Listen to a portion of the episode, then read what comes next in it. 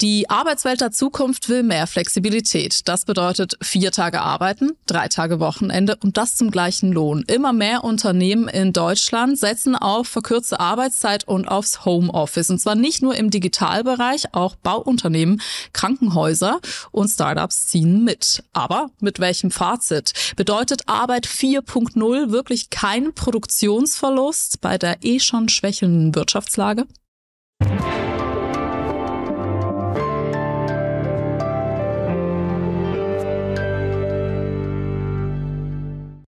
Hallo und herzlich willkommen zu Was jetzt die Woche und zwar der 19. Folge. Mein Name ist Dilan Gruppengießer und wir zeichnen wie immer live auf, damit Sie bei uns am Thema der Woche mitreden können. Das können Sie tun, indem Sie einfach unters Video kommentieren und einige Ihrer Wortmeldungen nehme ich dann sehr gerne mit ins Gespräch auf. On Demand sind wir auch im Podcast. Abonnieren Sie uns doch bei Gelegenheit auf Spotify und Apple Podcasts. Bevor ich mit meinen heutigen Gästen über neue Arbeitsmodelle und die Zukunft spreche, ist eins vielleicht auch noch wichtig. Nicht nur die Kultur der Arbeit verändert sich, sondern auch die Demografie der Arbeitswelt. In den nächsten 15 Jahren zum Beispiel erreichen 12,9 Millionen Erwerbstätige das Rentenalter. Hier gibt es einen kurzen Überblick über die Arbeitsmarktsituation in Deutschland.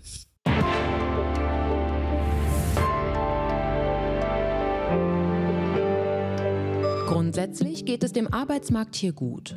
Rund 46 Millionen Menschen haben einen Job. Die Arbeitslosenquote liegt seit einigen Jahren stabil zwischen 5 und 6 Prozent. Im Vergleich, vor 20 Jahren war sie mit knapp 12 Prozent doppelt so hoch. Doch es gibt auch Probleme. Etwa ein Überschuss an qualifizierten Fachkräften in Bereichen wie Tierpflege, Verlags- und Medienkaufleute und Kosmetik oder der Mangel an Fachkräften, insbesondere im medizinischen Bereich. Und in den nächsten Jahren werden immer mehr Fachkräfte fehlen, wenn die geburtenstarke Boomer-Generation in Rente geht. Verstärkt wird der Mangel teilweise dadurch, dass die Arbeitnehmer in Deutschland weniger Stunden arbeiten als in jedem anderen der 38 OECD-Länder. Es wird befürchtet, dass der Mangel Unternehmen dazu zwingen kann, mehr Automatisierung oder Fertigung zu betreiben. In einer für das Bundesministerium für Arbeit erstellten Studie wird deshalb bis 2030 mit einem Rückgang der Beschäftigung in Deutschland gerechnet. Ja, und dann eben der berühmt-berüchtigte Fachkräftemangel, über den wir so oft sprechen, der macht den Firmen das Leben ganz schön schwer. Deswegen versuchen es jetzt einige Bauunternehmen mit der Viertagewoche. Das erste Gespräch dazu haben wir vorab aufgezeichnet. Herzlich willkommen, Rainer Wirz. Schön, dass Sie bei uns sind. Hallo, Frau Gruppengießer, guten Abend. Guten Abend. Ja, Herr Wirz, Sie führen das Moosbacher Bauunternehmen Wirz. Sie haben 40 Beschäftigte und sind auf Tiefbau, äh, verkehrstechnische Anlagen und E-Mobilität fokussiert. Wie sehr haben Sie denn den Fachkräftemangel in den letzten Jahren gespürt? Ja, wir konnten verschiedene Arbeitsplätze dauerhaft nicht besetzen und verschiedene Projekte konnten nicht angeboten werden. War dann relativ schnell klar, dass Sie es mit der Viertagewoche versuchen wollen? Ja, wir hatten das eigentlich zuerst versucht mit den üblichen Mitteln, mit Inseraten in der Zeitung oder im, auf unserer Homepage. Da war aber die, die Resonanz war sehr schlecht. Wir hatten da kaum Bewerbungen. Und uns war dann klar, dass wir andere Wege gehen mussten. In einzelnen Bewerbungsgesprächen, die wir hatten, da äh, fiel immer das Wort Work-Life-Balance. Das passt mir nicht, die Arbeitszeiten das, und die langen Wege auf die Baustelle. Und äh, das kann ich mit meiner Familie nicht vereinbaren. Und äh, daraufhin äh, haben wir gesagt, dass wir da was tun müssen in die Richtung. Und ich hatte mich eigentlich mit der Viertagewoche schon lange beschäftigt, äh, lange schon, bevor wir das angefangen haben. Und für mich war das eigentlich relativ schnell klar, dass die Viertagewoche die Lösung für uns sein könnte. Ich stelle mir vor, dass das dann in der Umsetzung gar nicht so einfach ist. Ne? Also das ganze System, alle 40 Mitarbeitende da umzustrukturieren. Wie kompliziert war es denn letztlich? Ja, wissen Sie, wir hatten von Anfang an die Belegschaft mit ins Boot genommen. Wir hatten da eine Betriebsversammlung, eine größere, und haben dann die Vier-Tage-Woche dort vorgestellt. Und äh, nach einigen Diskussionen war man sich doch einig und es ändert sich im Übrigen ja nichts an der Arbeit. Es müssen lediglich die Arbeitsabläufe müssen verändert werden, angepasst werden an die Vier-Tage-Woche. Das heißt zehn Stunden, äh, vier Tage und Freitag ist dann Ruhetag für alle. Wir haben das dann modifiziert noch für die Winterzeit. Da ist ja die Bauzeit etwas, äh, muss man dann anpassen, dass wir in der Winterzeit jeden dritten Freitag arbeiten, dass wir wieder auf unsere Wochenstunden kommen. Aber das hat dann ganz gut funktioniert, muss ich sagen. Hat dann das jetzt das Problem gelöst mit dem Fachkräftemangel? Also ist das besser geworden? Haben Sie Leute einstellen können? Wir haben da eine sehr gute Resonanz gehabt dann auch. Und ich muss sagen, wir konnten da auch schon etliche neue Mitarbeiter gewinnen und auch Auszubildende. Mhm. Sind Sie vielleicht aber auch mal auf Kritik gestoßen? Also ich glaube, bei vielen klingelt auch so der Alarm, wenn man hört Work-Life-Balance ähm, und dann so die Befürchtung, dass das auch negative Konsequenzen haben könnte. Also wir haben, seit wir die Vier-Tage-Woche praktizieren, noch keinen negativen Aspekt gefunden an der Vier-Tage-Woche, muss ich sagen.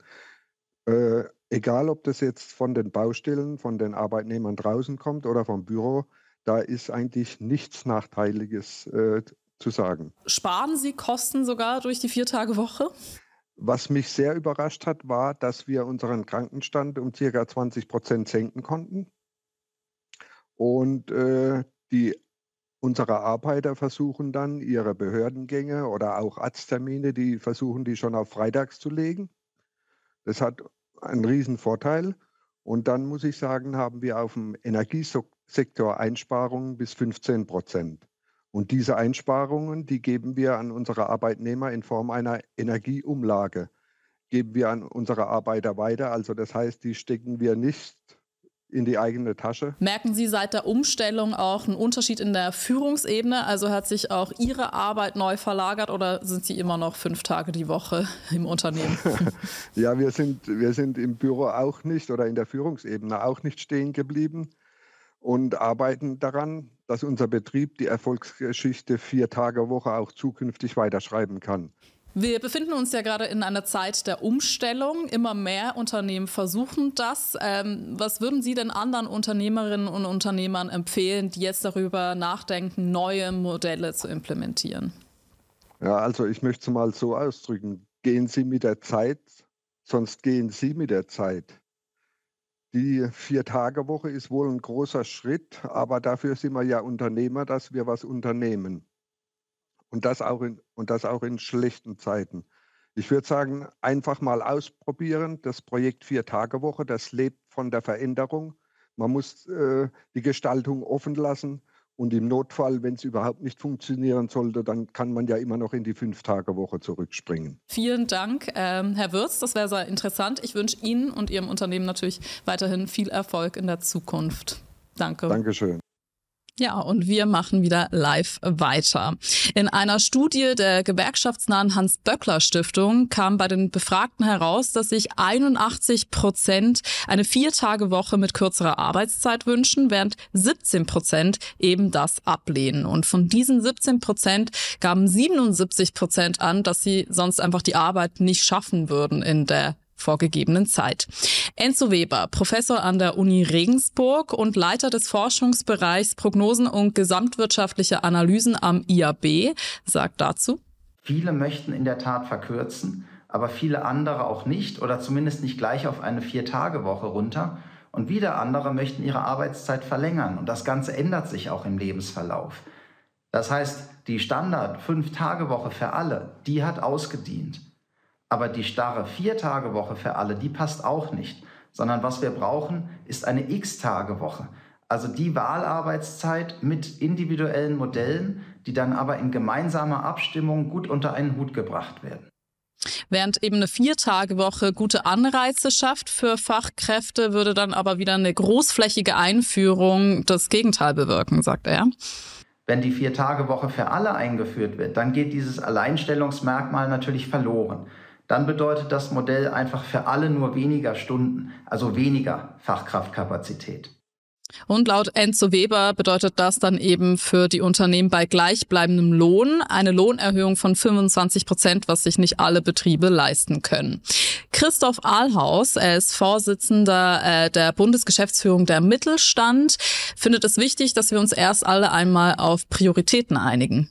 Zunächst mal muss die Gesellschaft insgesamt die Frage beantworten, wer oder was wir sein wollen. Wollen wir nur auf Work-Life-Balance schauen oder wollen wir wirklich wieder an die Spitze des internationalen Wettbewerbs gelangen? Ja, ob sich das wohl ausschließt, das besprechen wir jetzt. Jetzt mit im Studio sitzt Gregor, Gregor Kalchthaler. So, sorry, genau, herzlich der. willkommen.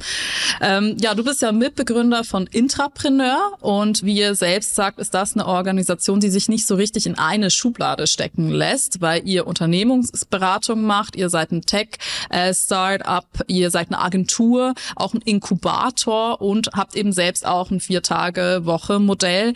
Äh, was ist denn deine Erfahrung jetzt auch nochmal in Bezugnahme auf äh, die Aussage vorher, steht sich das im Wege oder kann es sich unter gewissen Umständen im Wege stehen? Wirtschaftsleistung, Erfolg und äh, eine Reduktion der Arbeitszeit.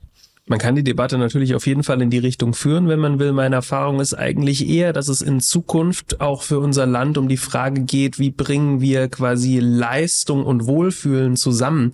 Denn wir haben es ja auch mit ähm, einer verkleinerten Arbeitnehmergruppe zu tun und gleichzeitig sehr vielen Jobs. Das heißt, die Leute können sich das durchaus aussuchen. Sehr spannend natürlich, dass der Herr Wirz das genutzt hat, um eben Arbeitgebermarken äh, Sichtbarkeit in seiner Branche zu schaffen und damit für sich eine Lösung entwickelt hat. Und insofern äh, ist das auf jeden Fall eine vielschichtige Diskussion, die wir da führen können. Jetzt haben wir vor allem über die Vier-Tage-Woche bisher gesprochen, aber das Remote-Arbeiten, Homeoffice oder auch das hybride Arbeitsmodell, also Arbeiten von egal wo aus, ist ja mittlerweile auch sehr beliebt, spätestens seit der Corona-Pandemie. Äh, wie macht ihr das in eurem Unternehmen und was sind so die Chancen, Herausforderungen hier? Was würdest du sagen? Das Vereinbaren, zum Beispiel Hybrid, ist ja nochmal eine andere Herausforderung in der Konferenz, wenn dann. Genau, das sind ja. auch natürlich alles Themen der Zukunft der Arbeit beziehungsweise von New Work. Da fällt das Thema Flexibilität Flexibilität sowohl in der zeitlichen Komponente, beispielsweise über die Vier-Tage-Woche, als eben auch in dieser örtlichen Komponente. Also machen wir remote, sind wir vor Ort, sind wir hybrid rein. Bei uns in der Organisation haben wir uns für den hybriden Weg entschieden, also das hybride Arbeiten. Das hat sicherlich mit der Sache zu tun. Als Unternehmensberatung mit einem internationalen Fokus haben wir viele Kunden, die an anderen Orten sitzen. Hybrid ermöglicht da einfach Reisezeiten zu sparen. Das ist effizient und gleichzeitig natürlich auch ähm, es die Nachhaltigkeit, auch nicht nur auf ökologischer Ebene, ökonomisch wie gesagt, als auch sozial. Es ist für die Leute einfacher, das zu vereinen. Und trotzdem kommt man natürlich auch um die ganz persönliche Bindung nicht drumherum. Also jetzt nur remote zu gehen, ist mit vielen Herausforderungen verbunden. Also wieso nicht das Beste aus beiden Welten kombinieren und aktive menschliche Momente schaffen, also das entsprechende Wohlfühlen und gleichzeitig die Digitalität mitnehmen, um die Leistung zu verstetigen. Äh, und dann kann man New Work im Prinzip äh, noch eine Ecke weiter treiben als das. Ein Beispiel dafür ist auch das Berliner Startup Einhorn, äh, das 2021 rund sieben Millionen Euro Umsatz gemacht hat, läuft also auch nicht schlecht. Und gleichzeitig sagt Markus Wörner, der Pressesprecher von Einhorn, man sehe sich als Experimentierlabor für die neue Arbeitswelt. Das bedeutet, dass wir beispielsweise unbegrenzte Urlaubstage anbieten. Wir bieten ein hybrides äh, Arbeitsmodell an, arbeite wann und wo du möchtest, flexible Arbeitszeiten. Wir haben ein transparentes und demokratisches Gehaltssystem, das auch soziale Gesichtspunkte berücksichtigt. Das sind alles Ausprägungen, die bei uns vorkommen. Im Grunde genommen geht es aber darum, wirklich eine Arbeitswelt zu erschaffen, ähm, in die wir gerne gehen, wo wir auch ähm, Lust haben, Leistung zu erbringen. Ja, die Vorteile seien eindeutig. Die Leute können sich individuell besser entwickeln, herausfinden, äh, wo sie gut sind. Äh, das äh, kurbelt auch die Kreativität an und alle fühlen sich für das Endergebnis verantwortlich. Hat nicht nur die Chefetage. Aber gibt es auch Probleme? Eine große Herausforderung in diesem System ist es natürlich, dass es ein sehr kommunikationsintensives System ist. Also ein System, in dem sehr viel diskutiert wird, ähm, das sehr stark auf Feedback beruht. Und das ist natürlich auch ein gewisser Zeitinvest, der vom Unternehmen auch gewollt sein muss. Dieses intensive Diskutieren und Besprechen kennen wir natürlich im Verlagswesen und in Online-Medien auch zur Genüge. Das ist sehr spannend und manchmal anstrengend. Genau, er hat es schon gesagt. Wie ist es bei euch und könntest du dir vorstellen, das so basisdemokratisch zu organisieren, dein Unternehmen, wie jetzt bei Einhorn? Also die Kolleginnen und Kollegen von Einhorn sind natürlich sehr beachtlich, weil sie ja, das steckt finde ich schon im Unternehmensnamen, eine gewisse mhm. Form der Utopie leben, die Produkte komplett anders denken und auch ihr eigenes Unternehmen, die ähm, gesamte Struktur Struktur bis hin in die DNA, also auch die Eigentümerstrukturen komplett auf den Kopf stellen. Sowas muss man wollen, das wirklich bis ins letzte Detail dann durchzuziehen. Und wie gesagt, neben den vielen Vorteilen, ähm, die daraus ergehen, gibt es natürlich auch bestimmte Nachteile wie vielfältige Diskussionen und so weiter. Man muss sich darauf natürlich auch einlassen wollen auf, auf, äh, auf so einen Weg und nimmt natürlich auch bestimmte Dinge in Kauf. Also sieben Millionen Umsatz sind extrem beachtlich. Könnte es mehr sein, wenn man anders organisiert wäre? Die Frage wird sich wahrscheinlich nie beachten, äh, beantworten. Spannend, ja. Jetzt bist du ja heute in einer doppelten Funktion eigentlich hier geladen. Also zum einen eben wegen eures Arbeitsmodells, äh, das Vorreiterfunktion hat, aber macht auch Sinn, weil ihr seid Teil einer groß angelegten Studie. Ihr begleitet das vor allem, äh, und zwar zur Arbeitszeitreduktion. Das geht los 2024. 50 Unternehmen werden dann für sechs Monate lang eben das Vier-Tage-Modell testen. Ähm, und ich glaube, heute ist ja Ende der, also der, der Bewerbungsschluss sozusagen. Wie viele habt ihr denn insgesamt gekriegt? Ja, ganz genau. Also ich bin ähm, natürlich da ähm, sehr glücklich ähm, über, über die Möglichkeit hier in Deutschland, die wahrscheinlich erste sehr große Studie zum Thema Vier-Tage-Woche durchzuführen, die zusammen mit der NGO durchgeführt wird, die das auch schon in United Kingdom gemacht Week hat. Global, ne? For Ja. Global, Mhm. ganz genau. Das Modell ist hier so, dass die sich regionale Partner suchen und wir sind jetzt auch die ersten Partner, die das quasi in einer anderen Sprache als Englisch machen, ähm, also in einem anderen Marktumfeld auch. Ähm, die Resonanz war enorm. Ähm, wir betreiben das ja nicht äh, nur, weil wir selber eine Vier-Tage-Woche haben und überzeugt von dem Konzept sind, sondern eben, weil wir beide Welten sehen wollen. Wir wollen genau verstehen, was können Vorteile sein, was setzt sich wirklich durch und was nicht. Ähm, das heißt, es geht eigentlich darum, Daten herzustellen und ähm, deshalb ist das Ganze auch als Studie angelegt und wird äh, demnach von uns äh, letztlich nur organisiert, aber durchgeführt von äh, den Kolleginnen und Kollegen an der Universität Münster.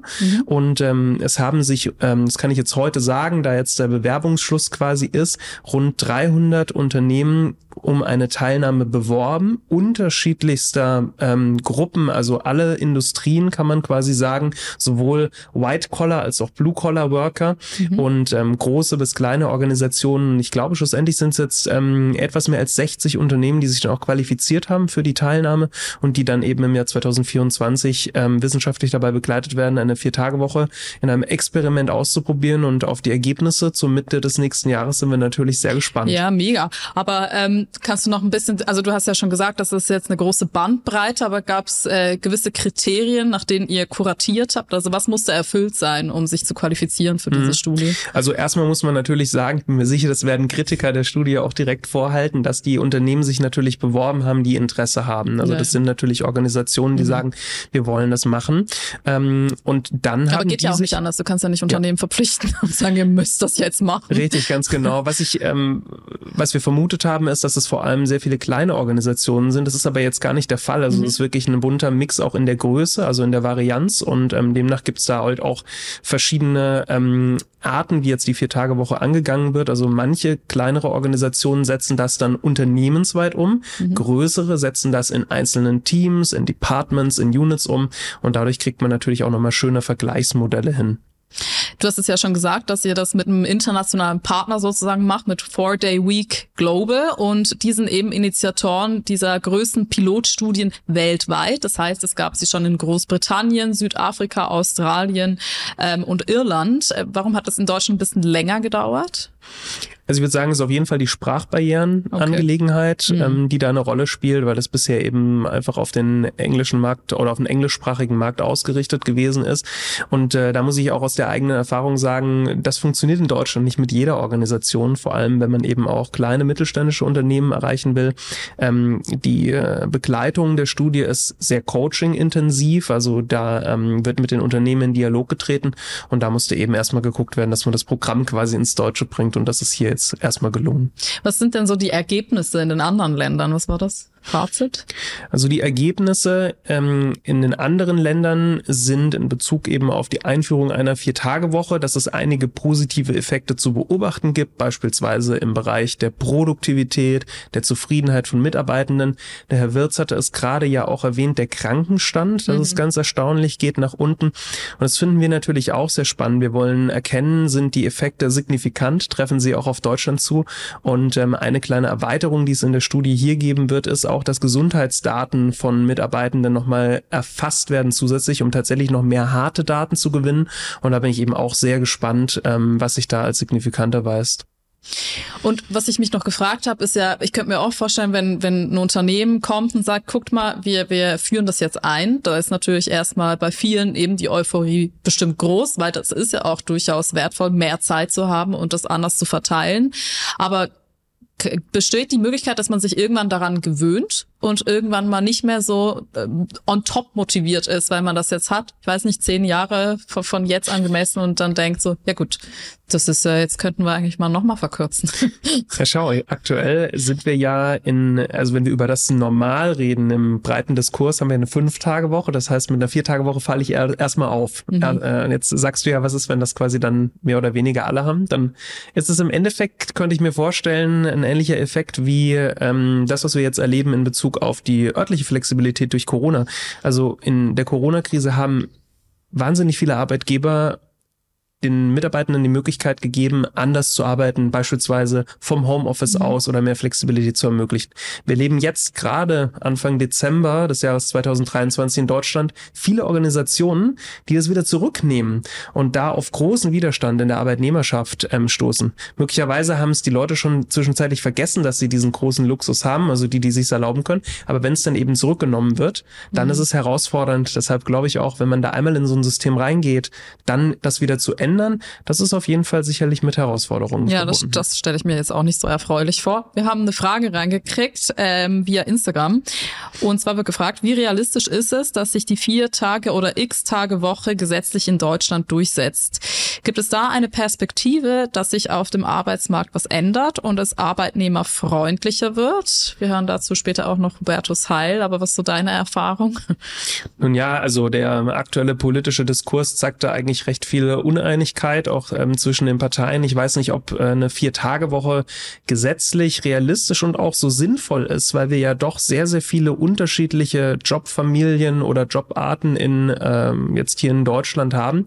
Was sicherlich wünschenswert ist, ist, wenn Flexibilität besser gesetzlich verankert oder auch ermöglicht wird. Und das ist eben ein Zusammenwirken verschiedenster Regelungen aus dem Arbeitszeitgesetz, aber auch aus äh, anderen äh, Themen, die sich mit dem Arbeitsschutz etc. Mhm. beschäftigen. Wäre sehr wünschenswert, wenn sich da was tun würde. Könnte noch ein bisschen dauern. Wir haben noch eine Sprachnachricht reinbekommen.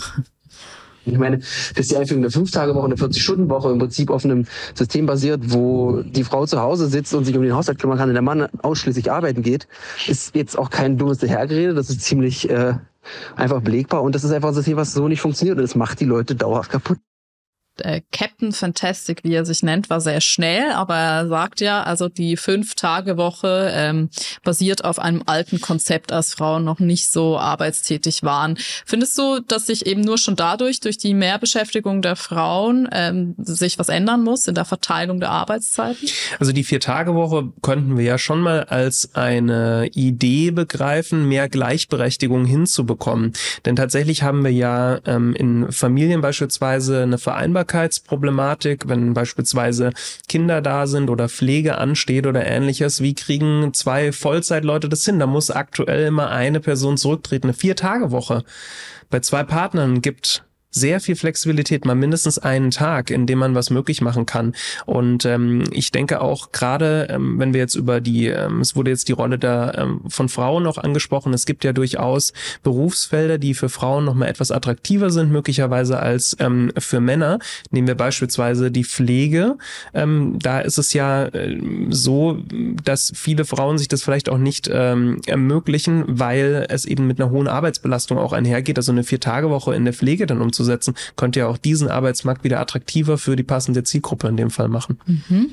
Auch da gehen wir auf die Pflege noch ein, aber dann von einem anderen Aspekt aus. Zuerst möchte ich aber auch noch Herrn Ritter erwähnen. Der hat uns eine Nachricht geschrieben und er hält von der Vier-Tage-Woche nichts. Er ist 85 Jahre und sagt, was haben wir arbeiten müssen? Wir hatten all die Erleichterungen, die wir heute haben nicht. Kann ich schon verstehen. Ist aber auch ein guter Anlass, Herr Ritter, nochmal zurückzuschauen. Wie war das nochmal in Deutschland? Also nach dem Zweiten Weltkrieg lag die Arbeitszeit bei durchschnittlich 48 Stunden. Das heißt acht Stunden, sechs Tage die Woche, auch am Samstag. In den 1950er Jahren stand die Tarifpolitik in Deutschland im Zeichen einer guten Konjunktur. Das heißt, die Gewerkschaften konnten dann besser aushandeln und haben es auch geschafft, Lohnerhöhungen durchzusetzen. Und 1956 dann wurde die 40-Stunden-Woche in der Zigarettenindustrie als erste Branche eingeführt und bis 1983 folgten dann auch alle weiteren Branchen, zuletzt die öffentliche Verwaltung und die Landwirtschaft. Also im Laufe der Zeit haben wir ja schon gemerkt, da hat sich einiges getan. Warum glaubst du, äh, ist das jetzt gerade so Thema wieder? Warum, was ist passiert in den Jahrzehnten, dass wir auch jetzt an dem Punkt sind, dass wir das wieder besprechen? Hm, also erstmal muss man natürlich großen Respekt für äh, Herrn Ritter und die Generation, der er auch angehört, die ja. natürlich in diesem Land sehr viel auch wieder aufgebaut hat, teilweise Absolut. unter großer persönlicher Aufgabe. Das hat sich jetzt natürlich alles auch ein bisschen verändert und äh, ich sag mal, will auch mal sagen, dass die Menschheit sich natürlich sicherlich auch noch mal weiter weiterentwickelt hat durch die Globalisierung etc. Der Wohlstand ist gestiegen und dadurch auch der Grad an Individualisierung, der mir möglich ist. Also wir leben ja jetzt mal, ich will nichts nivellieren, aber trotzdem immer noch in einem reichen Land, ähm, wo es auch, äh, wo manche Leute zahlreiche Möglichkeiten haben, die sie dann auch nutzen. Wir haben den Fachkräftemangel. Dadurch kommt automatisch mehr Druck in den Markt und ähm, Arbeitnehmerinnen und Arbeitnehmer können sich eben stärker aussuchen, wie viel Leistung möchte oder kann oder bin ich eben noch bereit zu geben. Und und ähm, an einer Stelle wäre ich aber tatsächlich sehr vorsichtig. Ähm, es erlebe ich jetzt aktuell immer mehr, dass die Vier-Tage-Wochen-Diskussion mit einer Leistungsdebatte gleichzeitig geführt wird. Das ähm, halte ich manchmal für ein bisschen eine zu starke Melange, denn auf der anderen Seite sehen wir ja auch, dass digitale Geschäftsmodelle beispielsweise nicht mehr nach der Logik eine Zeiteinheit ist gleich eine Leistungseinheit funktionieren, sondern eben stärker skaliert angelegt sind. Also da müssen wir uns schon auch ein bisschen damit beschäftigen, wie sich eben das Wirtschafts Wirtschaftssystem oder die Möglichkeiten durch das Internet auch verändert haben. Und ähm, insofern mit großem Respekt für die Leistung mhm. anderer Generationen sind wir in einer anderen Zeit und müssen dann auch anders auf die Herausforderungen reagieren. Was ich auch einen spannenden Aspekt finde, das World Economic Forum, also WEF, ähm, hat prognostiziert, dass KI, die künstliche Intelligenz, bis 2027 69 Millionen neue Jobs schafft, Stellen schafft, aber gleichzeitig 83 Millionen bestehende Jobs überflüssig werden. Also das verändert ja auch nochmal alles, stellt das auf den Kopf. Welche Konsequenzen hat das denn direkt so für den Arbeitsmarkt der Zukunft? Ja, absolut. Ne? Und äh, ich finde auch gut, dass du gesagt hast, es hätte zwei Richtungen. Ne? Also zum einen schafft es neue Jobs und zum anderen wird es einige Jobs auch äh, vernichten. Welche das genau sind und in welcher Geschwindigkeit und was, das äh, kann nur die Zukunft zeigen. Alles andere wäre quasi Glaskugelguckerei. Wir müssen uns einfach damit beschäftigen. Und ähm, insofern, äh, da bin ich auf jeden Fall sehr gespannt drauf, ähm, was das für eine Auswirkung hat. Heißt aber, ein Konzept wie die Vier-Tage-Woche auszuprobieren und damit zu sagen, wir reagieren vielleicht auch darauf, dass wir ähm, nochmal große Leistungszugewinne allein durch Technologie haben werden, ist ja eine Möglichkeit eine Reaktion darauf zu finden für ein Szenario, in dem unsicher ist, wie es sich weiterentwickelt. Reden wir noch ein bisschen mehr und konkreter über die Branchen, weil die ja so unterschiedlich sind, auch wie sie strukturiert sind. Ähm, siehst du gewisse Branchen, bei denen du es besonders schwierig findest, äh, eine, ja, eine moderne Arbeitswelt neu zu kreieren? Grundsätzlich oder in Bezug auf die Vier-Tage-Woche? Sagen wir mal auf die Vier-Tage-Woche. Bleiben wir diesem Narrativ treu. Ich glaube, das interessiert auch viele eben. Ist das eine Möglichkeit auch für ja. meine Branche, dass die kommt? Auf jeden Fall absolut. Es gibt ähm, ganz viele Umfelder und Jobs gerade, wo auch ähm, sehr lange Schichten sind oder durchgehend gearbeitet wird mit 24-Stunden-Schichten, sagen wir mal, äh, in der Industrie. Da ist es natürlich eine Herausforderung, wenn man jetzt sagt, wir bauen dort Vier-Tage-Wochen in einer Situation, wo wir ohnehin schon Fachkräftemangel haben, äh, die Arbeit dann zu reorganisieren. Und da brauchen wir bestimmt etwas flexiblere Modelle, auch als eine Viertagewoche. Das ist da möglicherweise gar nicht die Antwort. Auch ein Krankenhaus oder eine Pflege muss durchgehend eine Besetzung haben. Wie kriegen wir das hin in einer ähm, Fachkräftemangelsituation, wenn wir dann auch gleichzeitig noch die, wie Enzo Weber es gesagt hat, Fachkräftezeit quasi einkürzen.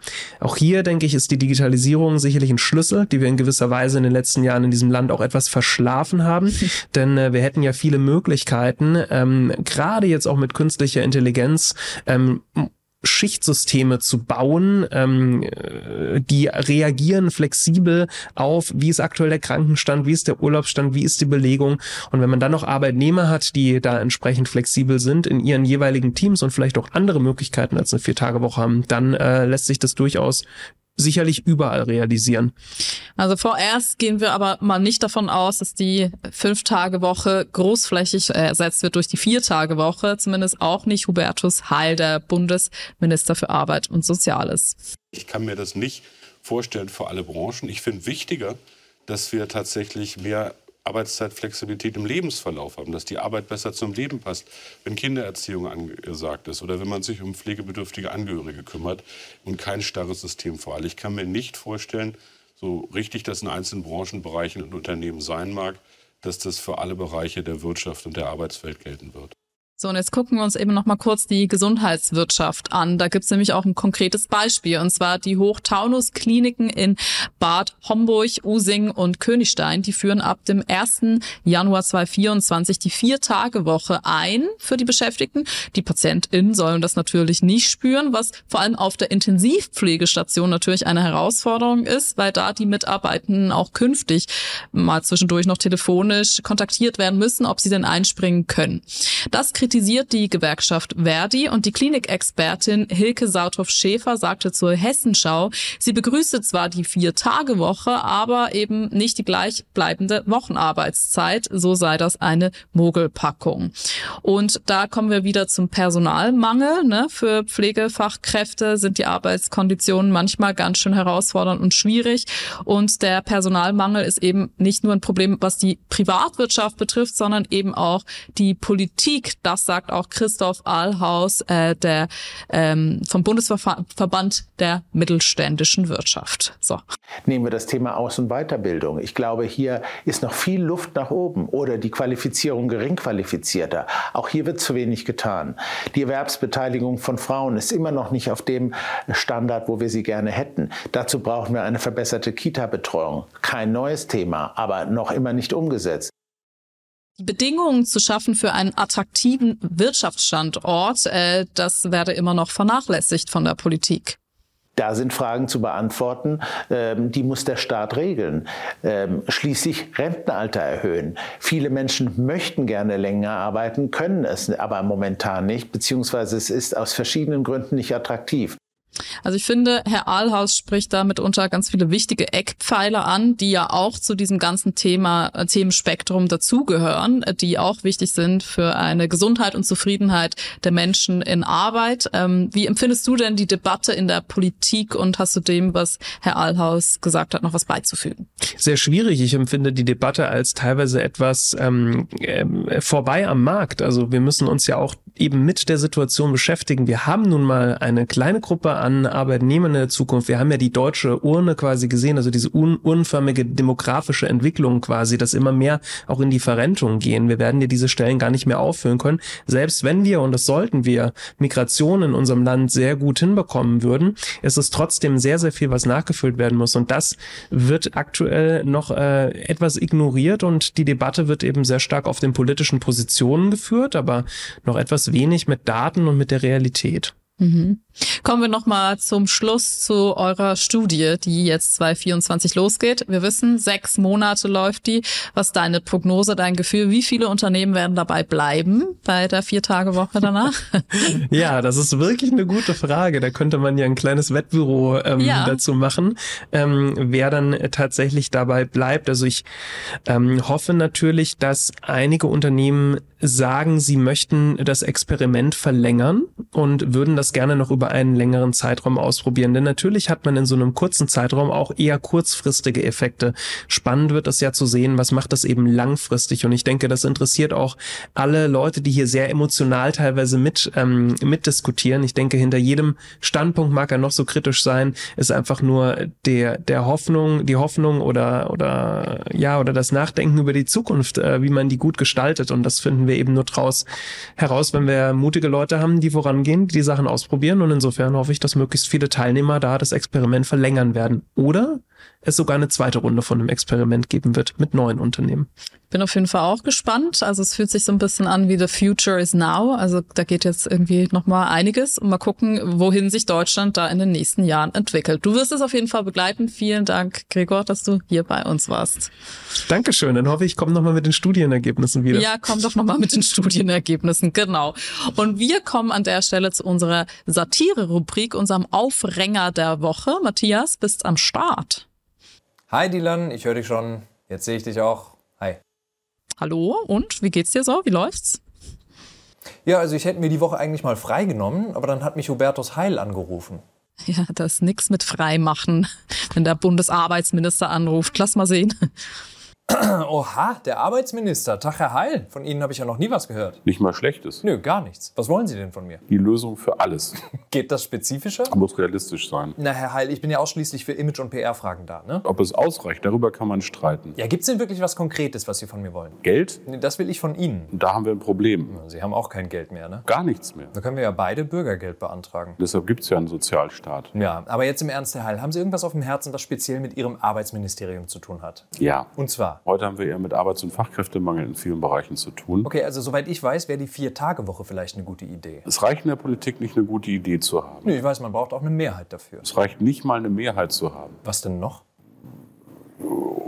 Das weiß ich nicht. So macht man sich aber auch unnötig schwer. Ich finde, man darf sich das auch nie leicht machen. Gut, also die Vier-Tage-Woche ist vielleicht nicht für jede Branche perfekt, aber für viele. Aber das reicht ja nicht. Ja, aber der Fachkräftemangel würde doch abnehmen, weil sich ja viel mehr Leute bewerben würden unter den Bedingungen. Ne? Also in den bisherigen Versuchen funktioniert das jedenfalls so. Mehr Leben, weniger Totschuften, aber dabei fair bezahlt. Das ist doch super attraktiv. Es geht also auch um Geld. Ja, klar. Aber zum Beispiel 4 mal 9 statt 5 mal 8 Stunden pro Woche. Das geht doch. 36 statt 40. Wer das richtig hinkriegen will, der muss hart arbeiten. Ja, aber auch das zeigen die Versuche. Die Arbeit ist dann meistens sogar effektiver. Ich bewundere die Leute, die sich das zutrauen, die das können, wie Olaf Scholz. Wieso? Wie viele Stunden arbeitet der eigentlich pro Woche? 18. Was? 18? Das ist ja sogar nur die Hälfte von dem, was ich in einer Vier-Tage-Woche schaffen müsste. Nicht alles, was hinkt, ist ein Vergleich. Nee, also da fehlt mir die Ehrfurcht. Auch Scholz muss arbeiten. Wenigstens vier Tage die Woche. Das müssen wir mit dem Finanzminister besprechen. Wir, das heißt also ich, ne? Aber ich bin auch dabei. Wir machen das zusammen. Okay, jetzt ist halt schon Donnerstagabend. Nächste Woche kriegen wir es dann zusammen hin, ja? Und wenn nicht, mache ich was anderes. Ja, ich auch. Schönes Wochenende. 18 Stunden für Olaf Scholz, das ist ja mega chillig. Das muss ich mir nochmal überlegen. Mit der Politik. Vielen Dank, Matthias. Schöne Woche dir noch. Ja, ich mache dann jetzt mal was anderes, ne? Schönes Wochenende, Dina. Ja, endlich frei. Ja. Das mache oh tschüss. Das mache ich auch bald. Ja, alle Anrufe von Matthias Renger finden Sie gesammelt auf unserem Zeit Insta Account und damit sind wir am Ende angekommen. Ich bedanke mich sehr, dass Sie mit dabei waren. Bitte schreiben Sie uns doch eine Nachricht an woche@zeit.de, wenn Sie politisch was bewegt oder Sie uns Feedback schicken möchten. Und sonst könnten Sie uns sehr gerne auch folgen auf YouTube, auf Spotify und Apple Podcasts und ich wünsche Ihnen einen wundervollen verschneiten Abend. Hier in Berlin ist es ja ganz weiß und sehr kalt. Und dann sehen wir uns hoffentlich nächste Woche wieder. Tschüss.